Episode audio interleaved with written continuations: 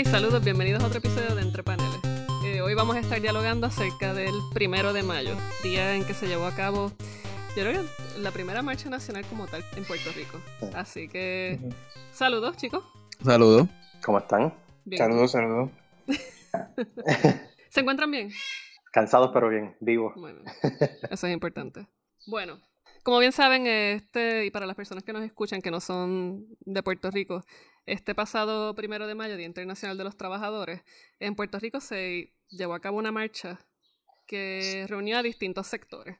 Eh, teníamos a los empleados gubernamentales, teníamos la UTIER, que es la Unión de Empleados de la Autoridad de Energía Eléctrica, teníamos a la UIA, la Unión de los Empleados de Acueducto, teníamos la Hermandad de Empleados No Docentes de la Universidad de Puerto Rico, teníamos estudiantes y un gran sector de la sociedad civil puertorriqueña.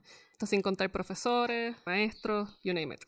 La convocatoria se había hecho ya casi como con un mes de anticipación y finalmente llegó el día. Fue algo que muchos esperábamos.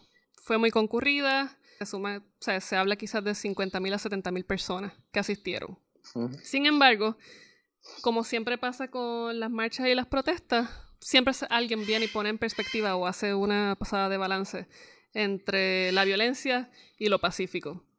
Sin embargo, creo que sin uno no puede haber lo, no puede haber lo otro. Y yo creo que esto es algo, un tema que bien lo podemos ver en los cómics, donde generalmente se les tilda de violento, pero tiene un mensaje de paz que busca quizás el bien. Y es un tema que, que definitivamente levanta muchas pasiones. Las marchas deben ser violentas, las marchas deben ser pacíficas. Definitivamente la marcha del primero de mayo tuvo muchos, muchos pros, o sea, tuvo muchas cosas positivas. Entre ellas logró unir a la sociedad civil puertorriqueña, que de por sí es muy dividida por las cuestiones políticas, por todas las ideologías. ¿Qué a ustedes les pareció la marcha? Ah, Yanko y Gabo pudieron estar por allí y Ricky pudo verlo desde, Exacto, desde el por- internet. por- básicamente, sí. Ah, del disclaimer, yo estoy en Nueva York, para aquellos que no Ujú. sepan. Así que no... Pero los muchachos me, me estuvieron este, dando mucho update. De hecho, en Nueva York hubo una marcha. Eh, Sí, varios puertorriqueños ya se reunieron allí en apoyo y Ricardo, pues como no apoya, pues no fue, pero este... pero yo que estuve por allá, yo, soy bien honesto, yo, pues yo nunca lo había pasado tan bien como que en un paro así, porque se sentía tan, tan unido. Yo fui con un compañero mío del trabajo que es maestro, pero uni- nos unimos con el departamento del trabajo con su tía, que es de acueducto, y, había, y seguimos la ruta. Y honestamente yo no podía creer que se había, se había dado algo así tan bien. De hecho, ahí, él, él puso en su Facebook como que un collage de las fotos que se tomaron ese día entre él y yo. Y él puso un testimonio bien grande, prueba de que se puede hacer las cosas bien aquí, de que podemos protestar pacíficamente. Y ahí, pues, al mismo momento que terminó el evento en la tarima, eh, nos montamos en el tren, nos fuimos y cuando llegamos al otro lado donde teníamos que llegar, es que empezamos a ver las primeras imágenes de los disturbios y la violencia, etcétera. Y fue algo como que muy curioso en ese sentido. Yo le digo a la gente, hay mucha crítica en contra de la marcha y viene mucho de la gente que no estuvo allí. Y si tú estuvieras allí, honestamente, lo que se sintió, lo que se vio allí, no era nada de lo que pasó después que se acabó la marcha. Y hay que hacer énfasis en que después que se acabó, porque fue fuera de los confines de la gente que organizó, fuera de los confines de las intenciones de esta marcha. Y Claro. honestamente, como que se. se fue, fue un momento bien chévere, que en, en mi, por lo menos en mi generación, no lo habíamos tenido hace mucho tiempo, desde Vieques o la Telefónica, creo que fue, fue la otra de las grandes, Ujú. pero Hubo- no se había visto. Ha habido momentos, eh, eh, esta fue, pues sí, una, una de las más concurridas. Este, no sé si te acuerdan, creo que fue en, en 2010. Hubo también una bastante concurrida que fue contra la que se dio La contra Ujú. ley 7. los efectos de la ley 7 Ujú. y contra el gobierno de Fortuño. Sí, fue la Sí, verdad. el 7 fue Fortuño, sí. Entonces, entonces sí, yo, yo, yo tuve la oportunidad de marchar, eh, mi familia completa pudo marchar y, y pude marchar con los estudiantes. Un momento dado estuve con, con los, los miembros de la hermandad empleados no docentes del UPR y que a la cual mi papá pertenece. Y, y pues para mí estuvo súper bien. Vi mucha creatividad en, en las pancartas, este, se estaba pasando bien, todo el mundo ayudándose. eh, claro, indignado, todo el mundo está indignado con, lo que, con, los atropellos, ¿verdad? Y, las cosas que están pasando, todo el mundo está ejerciendo su derecho. Yo no me sentía en ningún momento amenazado hasta, hasta tal vez ese momento eh, específico. Y pues sabemos las controversias que giran alrededor de, de, de, qué fue lo que pasó, de quién fue la culpa, si, si se actuó bien, si los policías actuaron bien o si no. Este, pero fuera de todo eso, yo me quedé hasta hasta justo antes de que pasaran todas esas cosas y, mano, yo no, yo, yo, yo, yo había pensado, ya había concluido que había sido un suceso completamente y todavía lo pienso que lo fue. Eh, pero... Sí, también va quizás contextualizar un poco. Esta marcha, eh, quiero que me disculpen porque yo sé que suena como que tengo Jurassic Park aquí cerca, pero... Es, que, quieren marchar, quieren marchar. Realmente estoy en Jurassic Park. Pero en fin, ese cierro paréntesis. Eh, para dar un poquito de contexto, esta marcha surge debido a la, al nombramiento de la Junta de Control Fiscal. La Junta de Control Fiscal es una, no voy a llamarla así, una entidad, un cuerpo gubernamental federal eh, que fue nombrado por el Congreso o que fue asignado por el Congreso. No, no, semantics, whatever. Y esta Junta de Control Fiscal lo que está buscando es que Puerto Rico pueda pagar la deuda que tiene con los bonistas. O sea, la deuda de Puerto Rico es una de las más grandes dentro de la historia de los Estados Unidos, donde se presume que hay quizás unos 70 billones de dólares en juego. Y digo en juego porque la deuda no se ha querido auditar por el gobierno de turno. Esto es eh, Ricardo Rosselló y el Partido Nuevo Progresista. Eh, el gobierno del Partido Popular Democrático, que estuvo el cuatro años pasado, también tiene un poco de culpa, vamos, porque esto no es todo para un lado y nada. O sea, no es, esto no es todo para el clavo y nada para el martillo. Eh, el gobierno de la pasada administración hizo unos intentos también, o por lo menos antes de dejar, el gobierno se lavó las manos asignando un cuerpo que se suponía que estuviese que fuese a auditarla, pero nunca se, nunca se concretó eso. Y el pueblo pues tiene un reclamo sólido. La deuda tiene que ser auditada antes de que todas estas medidas injustas para el pueblo trabajador pues se sigan eh, implementando. Esto es alza en agua, luz. Que son caras de eh, por sí. Que son que ya de por sí en Puerto Rico es un costo absurdo. Eh, a eso sumamos la, la, reforma laboral. Esta reforma laboral le quitó muchos derechos a los empleados de gobierno y por consiguiente a las empresas y a los empleados de empresas privadas, eh, tanto en días por enfermedad, días de vacaciones, eh, beneficios de plan médico, salarios. Así que esto es un huge deal. Y eh, pues entonces se decidió, se, se convocó a todo el pueblo para que se diera, para que estuviese presente en esta marcha. Como bien dicen los muchachos, la marcha fue, para mí, fue un éxito. Todo, hubo cinco lugares de partida, la marcha fue bien pintoresca, como, como bien dicen los muchachos, vamos, hasta hasta, hasta, hasta Spider-Man allí. Pero, como siempre pasa, no dejó de, de, la gente no dejó de resaltar lo que puede mm. ser negativo, que fueron los disturbios. Ricky, yo, sí. ¿cómo, ¿cómo, se veía eso desde allá? ¿Qué, ¿Qué, tú percibiste? ¿Cómo tú lo sentías? Pues mira, yo fue bien curioso porque, pues tristemente Puerto Rico tiene un outlet de prensa bien limitado, este, así que tenía que recurrir mucho más a, al nuevo día y a primera hora. Vi un poco de diálogo digital y diálogo digital tenía cosas interesantes, pero no estaban actualizadas con la rapidez que el nuevo día actualizaba. Eh, pero curiosamente, justo a, todo, toda la marcha y todo el paro, hasta el punto donde entonces se dan los disturbios, pues fue tratado como, como sí, como un logro pacífico. Tú sabes, como que fue toda una actividad que, que logró darse de una forma organizada y que el mensaje llegó. Eh, entonces, pues como siempre pasa, cuando entonces ocurren los disturbios, pues las noticias giran única y exclusivamente en torno a eso. Y se notó, ¿sabes? Que cualquier persona que estuviese viendo esto desde afuera, iba a decir, esto empezó bien, pero siempre acabó como todo el mundo esperaba, en violencia y, en, y en joda, ¿verdad? Eh, algo así que, que, que, entonces yo, pues por, por, eso de apoyar de mi forma, pues pude hacer aquí, fue, de, pude dar una clase el día siguiente sobre el, caso de Puerto Rico y cómo se protestó. Y le pedí a mis estudiantes que, eh, nada, me dijeran si ellos pensaban que, ¿verdad? ¿Qué tipos de protestas son las formas adecuadas? Si existe una forma de protesta adecuada, si siempre tiene que ser pacífica, si puede haber un poco de violencia, si es justificada. Y mira, los estudiantes me sorprendieron, ¿sabes? Lo, difícil que es mantenerle la atención, pero tan pronto uno habla de protestas y, y cómo el gobierno entonces como que le cuarta, ¿verdad? Ese, ese derecho de expresión a la gente o cómo se ven las cosas por los medios pues los estudiantes sí me lograron decir como que la Junta Pacífica quizás es la más, este, es la preferida, pero a la hora de la verdad, si algunas veces hay que romper algo, hay que romperlo.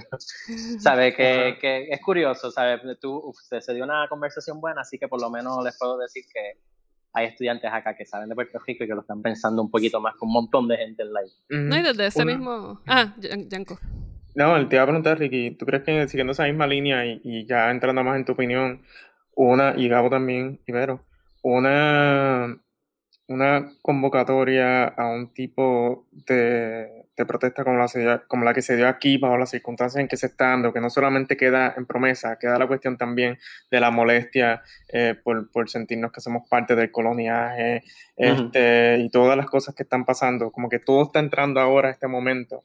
Eh, no venía, si se podría decir, inherentemente con algo de violencia envuelta, esté de acuerdo o no esté de acuerdo uno con eso, yo digo que era bien difícil. O sea, era bien difícil pedirle a toda la ciudadanía que nadie, nadie, nadie eh, saliera de los parámetros que tal vez uno, uno ¿verdad? Ve como... Eh, o sea, para mí era, era bien difícil. Pues mira, yo, yo quizás te contestaría la pregunta con algo que un estudiante me dijo. Este, uno de mis estudiantes me dijo que le era curioso que los disturbios eran como que signo de, fracaso dentro de la protesta. Sabe que algunas veces la gente se cansa y esa es la reacción porque se sienten tan este, impotentes ante toda esta andamiaje político y, y, todas estas cosas que se ponen. Claro, lo estoy poniendo un poquito más en mis palabras, pero ese es el mensaje de ella. Y yo le dije, sí, mira, este, algunas veces si ustedes ven algo de algún tipo de violencia en una protesta, pues obviamente lo piensan y lo analizan y ustedes llegan a sus propias conclusiones, pero tampoco es que estas expresiones de frustración siempre son malas. ¿Sabes? Yo, yo creo que dependiendo de la situación y, y, del contexto, pues mira, si alguien decide romper algo y uno dice, contra, es que nosotros llevamos años con esto y nada cambia y ¿sabes? Se, da el clásico puñeta, pues, mira, quizás algunas veces ese tipo de expresión no es, no es signo de algo malo.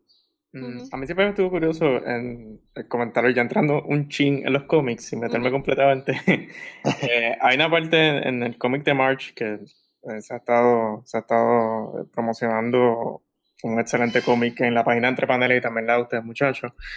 Eh, creo que es en el tercer libro, donde, donde por un momento corto eh, John Lewis tiene una reunión con, o se encuentra con Malcolm X, y Malcolm X dice algo que, que como que yo me llevé eso, y básicamente, no me acuerdo las palabras exactas que usa, pero, pero tira como una indirecta de tu marcha pacífica solamente funciona porque hay gente haciéndola violenta.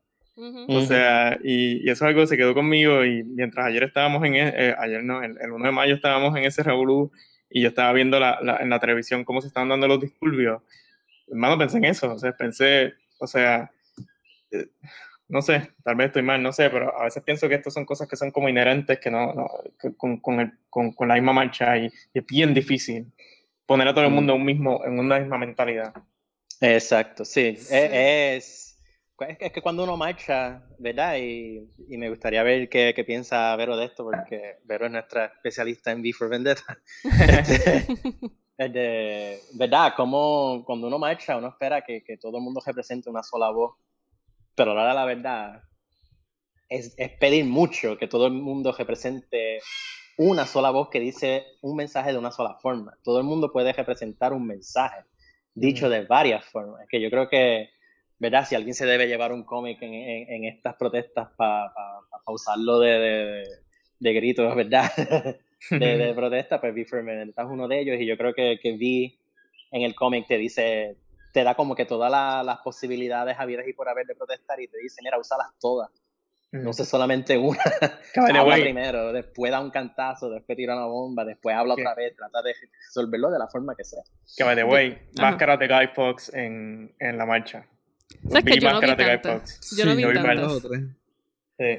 sí. yo vi una foto. Lo cual quiere decir que estuve allí, así que ja. Rick era el Spider-Man, yo sabía. Pues mira, en cuanto. Definitivamente, Before Vendetta establece que tiene que haber una resistencia, no importa de la forma que sea. Eh, la única diferencia es que sí Vi pues cree en desarticular el Estado y suplantarlo por un espacio donde cada cual hace como quiera. Claro, claro. En, en el marco de Before Vendetta estamos hablando de un estado totalitario. Nosotros todavía no hemos llegado ahí. Estamos en camino, pero no hemos llegado ahí. Esto, o sea, estamos en un estado totalitario en Before Vendetta, donde obviamente hay una, hay una, hay una, hay una opresión más marcada que la que aquí vemos. Eh, en este sentido, la forma, o sea, la forma que Before Vendetta, eh, que, que, en Before Vendetta eh, se utiliza para hacer este despertar es a través de, la violencia. Y, no, no, lo voy a llamar violencia, es a través de las acciones contundentes. Y, y con esto me refiero, hay que desarticular el Estado de la forma más evidente posible. Y esto es destruyendo sus símbolos. Y esto lo podemos ver en, en, todas las instancias en que, en que Vi va destruyendo a cada persona que representa un, una, una, extremidad del Estado. Esto es, tenemos a a los que representan los detectives de Fingerman. Tenemos la cabeza, la iglesia.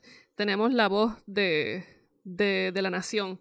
Entonces son todos estos, todas estas instancias que van representando cómo es que se va oprimiendo al Estado dentro de un cuerpo. Y yo creo que eso es lo que lo hace bien interesante.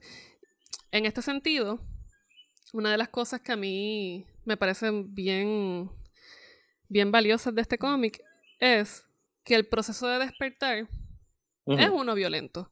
Yo creo que uno, uno se olvida de que muchas acciones que vienen naturales al ser humano son violentas. Abrir los ojos ante la luz es violento. Tú estás creando una disrupción en un estado de sueño, en un estado de tranquilidad. Entonces, si uno, qué sé yo, si uno piensa en algo quizás como el, la alegoría de la caverna de, de Platón, pues ahí te lo está poniendo. O sea, tienes a estas personas que están oprimidas, que están encerradas en una cueva, que no han visto nada. Y cuando van a salir a la luz, todo es distinto, la luz los ciega, no pueden bregar, ¿sabes? No pueden bregar. Porque ese proceso de tú salir de, la cajita donde el Estado te pone y tú enfrentarlo, ya supone una violencia. Aunque sea el hecho de tú abrir los ojos y decir, diablo, no, esto ya es suficiente, hay que hacer algo, ya supone una violencia. ajá. Que también, por esa línea, también yo veo que hay una contradicción entre lo que la gente pues no solamente le gusta, sino que también espera de las protestas, porque si estamos usando March y Before Vendetta como los dos ejemplos en este, en este episodio, en este tema, como dos polos opuestos, uno se da cuenta ya de por sí de cómo, pues cuando uno ve Before, Vendetta y lo lee, tú estás yéndole a la persona que está destruyendo y, que está haciendo, cometiendo estos actos de violencia, y cuando tú ves March, pues a la gente le gusta resaltar el hecho de que Martin Luther King y los derechos civiles fue una, fue una de estos mayormente pacífica. Mm. Pero entonces la gente le va a ambos. Y entonces, ¿quién decide cuáles son los límites? Ah, pero entonces tienes que, tienes que llegar como que a un extremo para finalmente causar violencia. Porque hay gente que en Puerto Rico encuentra justo ya de que se cometa algo de acto de violencia, porque hay gente que no puede pagar un plan médico, hay gente que no puede pagar su compra este, mensual porque ya no le da el dinero y para esa gente sí, pero después hay otra gente que dice esto no es Venezuela, esto no es otra, esta otra cosa y le gustan trazar estas líneas que a veces uno le gustaría preguntarse, pero hasta, hasta cuándo tú puedes esperar, hasta cuándo tú puedes llegar en ese momento. Y estoy bastante seguro que dentro del mundo de Before Vendetta, adentro, hay gente que estaba bien cómoda que tú le decías que no puede, que decían, mira, no violencia, pero porque siempre va a haber gente que, pues, son más pacíficas, de, mm, su, personalidad no le permite ver esto como justificable. Pero nosotros como espectadores desde afuera, y hablando de Puerto Rico porque es un país que se deja reír por las imágenes 90%, por cómo se ven las cosas, no cómo funcionan, eh, las imágenes de ver de la protesta del primero de mayo en, terminando en, en destrucción, pues fueron suficientes para desarticular o desmontar la causa entera. Sí. Pero después entonces las mismas personas te pueden ver la película o leer el cómic de Before Vendetta y leerlo y, recomendarlo porque es un libro muy pertinente y ser de lo mejor. Entonces, ¿dónde está la raya esa? ¿Dónde está el, la contradicción esta de nosotros como personas y de las otras personas que no están muy claras o tambalean en este tema? Pero, ¿verdad? Yo, yo diría que una de las cositas que uno tiene que velar y que Before Vendetta yo creo que hace muy bien, cuando se habla de protestas o de manifestaciones, mucha gente habla sobre orden y, organización. Y son cositas que como que se están usando para evaluar si una protesta fue buena o si rayó en lo, en lo malo y en algo que echa... exacto. Yo creo que Before Vendetta algo que hace muy bien es que te dice, mira, e, e, este concepto de orden realmente es del Estado. Mm. El concepto de la lucha y de la revolución y de la protesta, por esencia y naturaleza, es desorden es revolcar, ¿verdad? Este, el status quo y decir, mira, no podemos seguir dentro de este orden porque dentro de este orden es que las cosas están malas. Nosotros lo que tenemos que hacer es revolcar esta idea de que el orden es siempre lo bueno y que algunas veces el desorden puede traer, ¿verdad? Otras opciones más creativas y distintas para que la cosa mejore. Pero incluso yo creo que, la, y esto es una crítica que uno le hace siempre a los conservadores, los conservadores siempre creen que el cambio bajo, bajo del cielo como maná. Y yo creo que ahí, pues, hay un problema. Hay un problema discursivo y hay un problema, obviamente, de, de conciencia política. Y yo creo que es algo que quizás si uno lo contrasta con March, todo el mundo piensa Martin Luther King fue este, esta gran persona, es el Gandhi americano. sí. Pero el acto de rebeldía, ese acto de rebeldía de, Martin Luther King, John Lewis y, todas las personas que estuvieron envueltas en Selma y en todos estos movimientos, este, en toda esta lucha por los derechos civiles, era un acto violento en sí. Estaban irrumpiendo el status quo. O sea, en el momento en que John Lewis, con el grupo de, de la organización de su iglesia y de la universidad, decidieron ir a, una, a un restaurante y sentarse en el mostrador en el área de los blancos, ya estaban ejerciendo un acto violento. El hecho de sentarse allí y no moverse era violencia. Entonces yo creo que también lo que ambos, yo creo que lo que ambos libros nos enseñan es que hay que desmitificar la violencia. Exacto. Y yo creo que quizás Eso, eso es lo que, lo que, con lo que, que mucha gente se, se, ha tropezado en estos días. Y, me, y más interesante aún me parece la reacción de las personas. Ah, claro, ha habido personas que, que obviamente condenan los disturbios. Hay otros que dijeron, mira, gente bien conservadora que yo en mi vida me hubiese imaginado que dirían algo así. Dijeron, pero es que cuánto más la gente iba a aguantar. Sí, ¿no? Y, y, hay que acordarse que, que, Martin Luther King no era el único, ¿sabes? Yo creo que Martin Luther King incluso, o todas las ideas que representaba, se fortalecen porque hubo Malcolm X, que era su opuesto, que hubo un movimiento Black Panther que también se acogía ¿verdad? a la violencia y decía, mira, si ustedes nos van a venir con esto, nosotros vamos a dar para atrás. y, y, el ejemplo que dio Vero es excelente porque sí, hay, hay la razón por la cual la protesta y el movimiento de Martin Luther King se cantó no violento es porque ellos se prepararon conscientemente a recibir violencia. Ellos sabían que eso iba a ser parte del movimiento.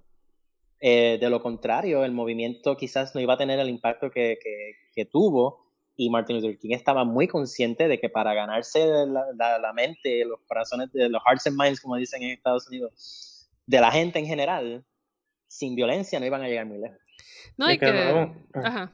Sí, que, una de las razones para cuando ya estaba Lyndon B. Johnson al poder, una de las razones por la cual había este acercamiento con Martin Luther King tenía mucho que ver también con que querían verse que estaban, que estaban trayendo la paz en todo este asunto exactamente por Malcolm X. Y, y, es, como, es como está diciendo al principio, o sea, lo que básicamente lo que Malcolm X le dice, creo que en África, a John Lewis, le dice, tu protesta pacífica está chévere, pero esa no se da si no se da la de nosotros. y, y, pues...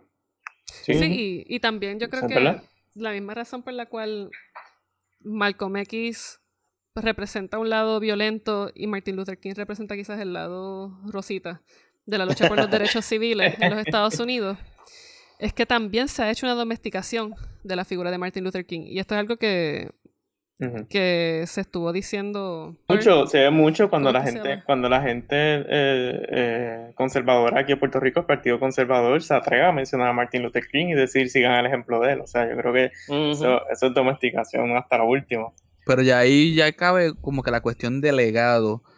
En los Estados Unidos, los conservadores les gusta acudir a Martin Luther King para pues criticar las, las protestas que ellos no están de acuerdo, los Black Lives Matter, etcétera. No, ustedes tienen que ser así como él.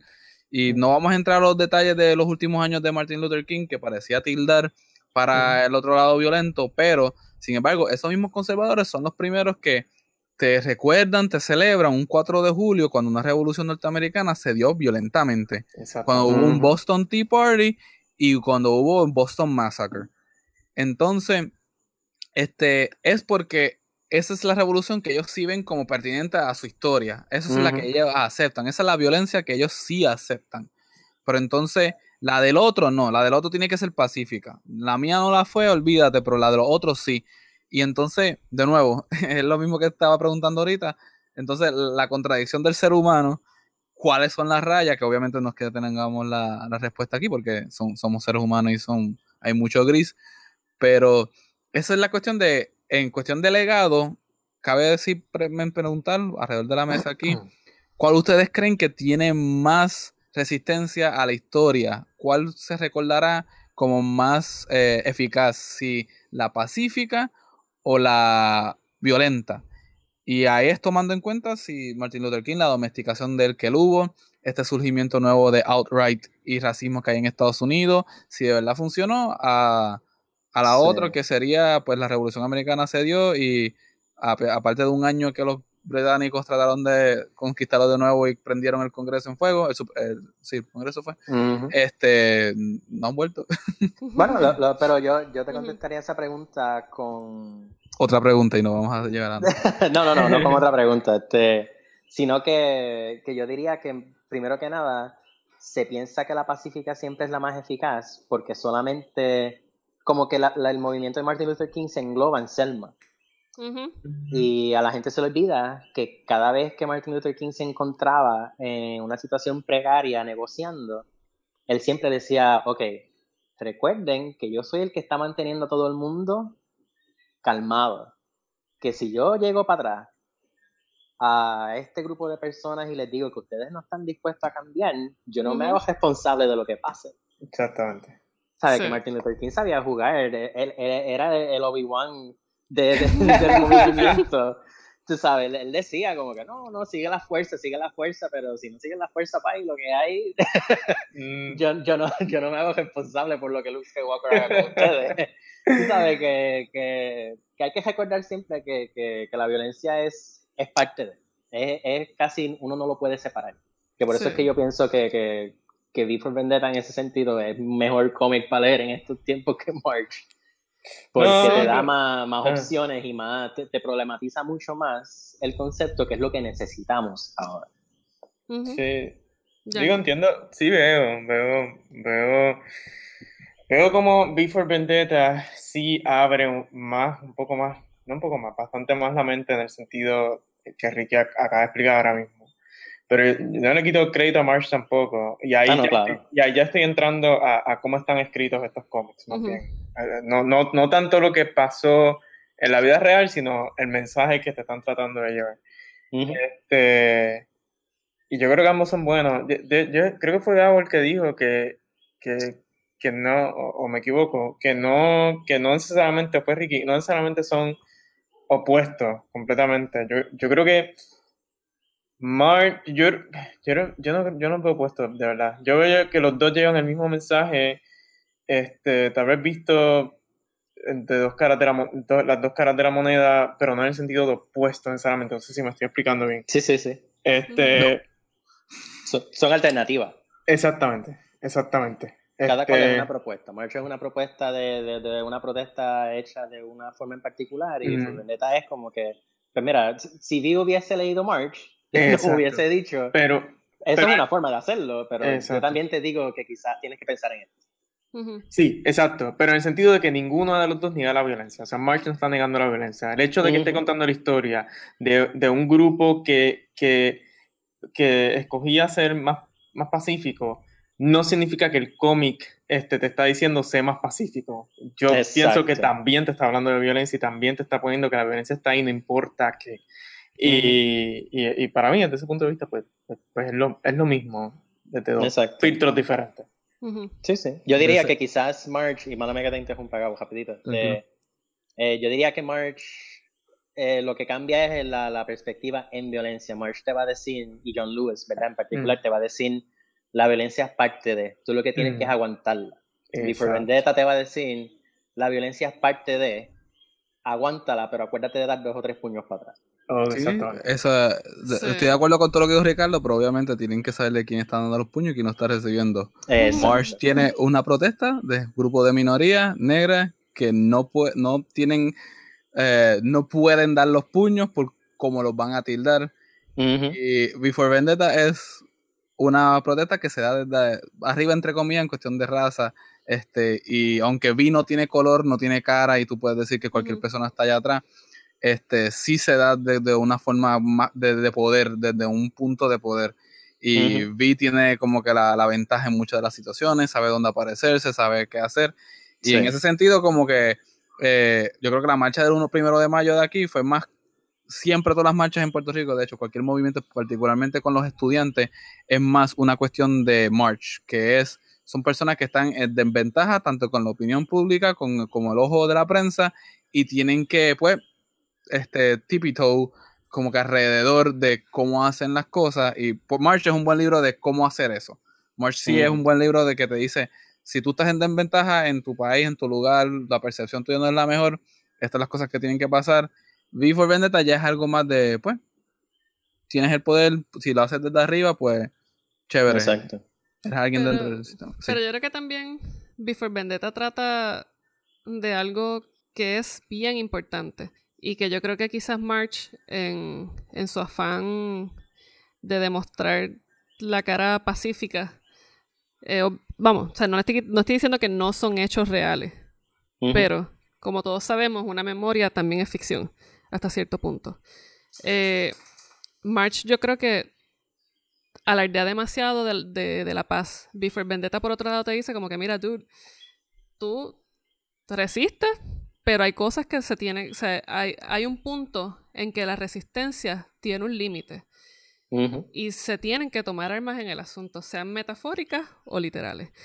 Y yo creo que ahí quizás Before Vendetta puede ser, puede ser quizás una, un libro más, no sé si decir enlightening, pero un libro quizás un poco más práctico en el sentido de que mientras March te dice, siéntate y aguanta, aguanta, aguanta, que lo tuyo viene, el otro te dice, no te sientes y aguantes por más tiempo porque te van a seguir pasando el rolo.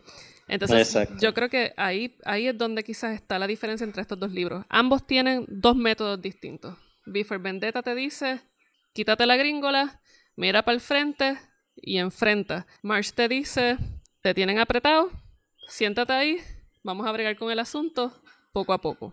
Bueno, Entonces, creo por- que, o sea, Pero en el, mundo de, en el mundo de March había un Before Vendetta, que eran los Black Panthers. Y tenían la reputación que tenían por eso mismo, porque eran esa filosofía.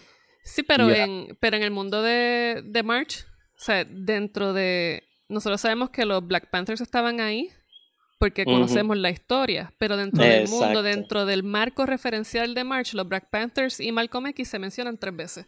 Ujú. O sea, es que no, Sí, no se convierten en una fuerza lo suficientemente potente para guiar el discurso de, de- de opuestos.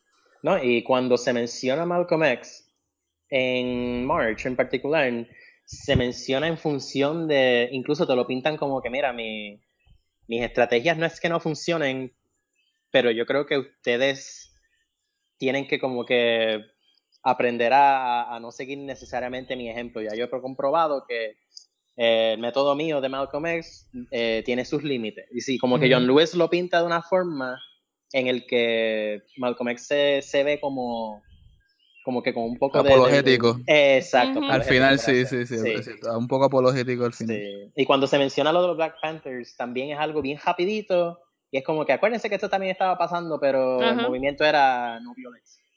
Exacto. Tú sabes que, que un poquitito, el, el libro sí puede, puede sufrir un poco de, de- de mitificar mucho la, la- la- la resistencia y, y de no darle el tiempo que se merece también el tema de la violencia. Sí, sí, y es, y, y claro, esto está bien vinculado al marco referencial de March. John. Lewis era bautista, o es bautista. Eh, Sabes que también hay que centrarnos en un cristianismo de esa época. Que si bien. Malcolm, eh, que si bien Martin Luther King podía representar quizás una, no sé, como que este pequeño glimmer de algún discurso socialista o social comunitario, el discurso que, que imperaba era el cristiano. El, el- el discurso cristiano te dice que si te dan un bofetón, tú pongas la otra mejilla. Exacto. Y eso tú no lo puedes quitar. Bien, o sea, bien sabemos que es un libro revolucionario, pero Mm. ¿hasta qué punto? Sí, yo, yo diría que, que si están buscando algo un poquitito más nuevo, eh, acaba de salir la colección de una serie bien buena que editó Karen Berger, que se llama Surgeon X. Y es bien bueno porque es un setting bien, eh, bien a la V for Vendetta, pero es en un mundo en el que los antibióticos dejaron de funcionar porque el ser humano creó resistencia a ujú. todos los antibióticos. Y entonces esta doctora cirujana decide convertirse en una cirujana vigilante, en la que trata a las personas este, con medicina más práctica, para entonces como que usarlo como un método de resistencia. Y me da, eh, como que uno lo puede vincular mucho con Before Vendetta porque siempre se trabaja la idea de que el cirujano tiene que saber cuándo dejar morir al paciente o cuándo luchar porque de verdad eh, existe una, una, una oportunidad de que el paciente pues recupere bien. Ujú. Y es una metáfora bien este, complicada, ¿sabe? Bien, bien delicada en ese sentido, pero siempre te, te, te recuerda que, mira, esta cosa de protestar también es uno saber cuándo dar y cuándo no dar. Exacto. Y yo creo que una de las cositas que definitivamente se está perdiendo en el discurso y en la conversación en Puerto Rico, por lo menos desde afuera, que es mi perspectiva, es que no se está tratando de denunciar la violencia de una forma demasiado de extrema. Cuando también yo creo que quizás se puede hablar un poco, porque entonces también sirve de estrategia para tú poder tumbar este discurso que se tienen, como que, más mira, estos 20 muchachos encapuchados, o 42, este, dañaron todo esto. Pues mira, háganle en el juego. Digan, ok, pues mira, estas personas se frustraron y no pudieron dar más y hicieron esto. Nosotros no es que estamos de acuerdo, pero estas son las consecuencias de un gobierno que trata a su gente como la ha tratado por estas últimas décadas. Tú sabes que, que, que también uno puede hacerle el juego para eso mismo, para contrarrestar esta versión en la que todo el que no tira una piedra es bueno y el todo el que la tira, aunque sea por una buena causa, es malo. Sí, yo creo que también es importante mencionar que si bien estos cómics utilizan do- dos tipos de, de quizás de enfoque distintos, yo creo que. A mí me parece bien interesante, por ejemplo, que en March tenemos, y, y esto es lo más, por decirlo así, lo más sencillo que uno puede apreciar. Tenemos personas que están, que no están cubiertas, que sus rostros no están cubiertos, y en Before Vendetta lo tenemos. Tenemos a alguien que se tapa la cara. Dos cosas. La, la utilización quizás de, de máscaras o de, o de algún tipo de capucha, como aquí le llamamos. Podemos verla de dos formas y, y Before Vendetta tiene, tiene una frase que, que te dice algo perfecto. Y es que las ideas son bulletproof. Ideas are bulletproof. Y tú puedes, Exacto. tú puedes tratar de matar el símbolo, pero las ideas persisten. Y me parece bien interesante porque en- acá en Puerto Rico pudimos apreciar cómo una, una de las medidas que se quieren tomar es, es seguir criminalizando el uso de, de caretas, de capuchas, lo que sea, en las protestas. Sin embargo, eso no va a eliminar el problema, si es que hay alguno, porque el descontento está. O sea, el Estado sigue oprimiendo y la gente se va a seguir encojonando. No hay de otra. Exacto. A mí me parece que estos cómics tienen muchísimo que aportar. Y si, al- si algo que hemos podido apreciar tanto en March como en Before Vendetta es que las cosas siguen escalando. Uno puede te- seguir teniendo una perspectiva de, qué sé yo, si te vas por el lado de March, de que hay que ser pacífico. Si te vas por el lado de Before Vendetta, hay que tomar las armas porque ya el Estado votó la bola. Siempre se va a tener que tomar una decisión y se va a tener que seguir enfrentando frente al escalamiento de la opresión del Estado y es algo que nos toca a todos. Sea por el medio o por el método que se privilegie, va a llegar en un punto en que hay que tomar un acto contundente y llevarlo a cabo. Frente a estos tiempos que se avecinan acá en la isla, es bien importante tenerlo en perspectiva. Lo importante es uno... ¿Perdón? Y leer más cómics. Y leer más cómics. Lo importante es uno pues mantener eso siempre presente, que va a llegar en un punto en que se va a tener que hacer algo.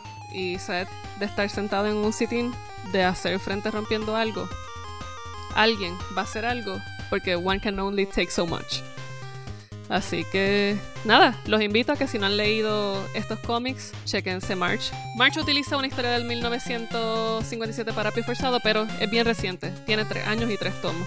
Before Vendetta es del 80 y se siente como que la escribieron ayer. Así que eh, invito a que las lean, vean Selma, vean la película de los Wachowski y nada, nos dicen qué les parece.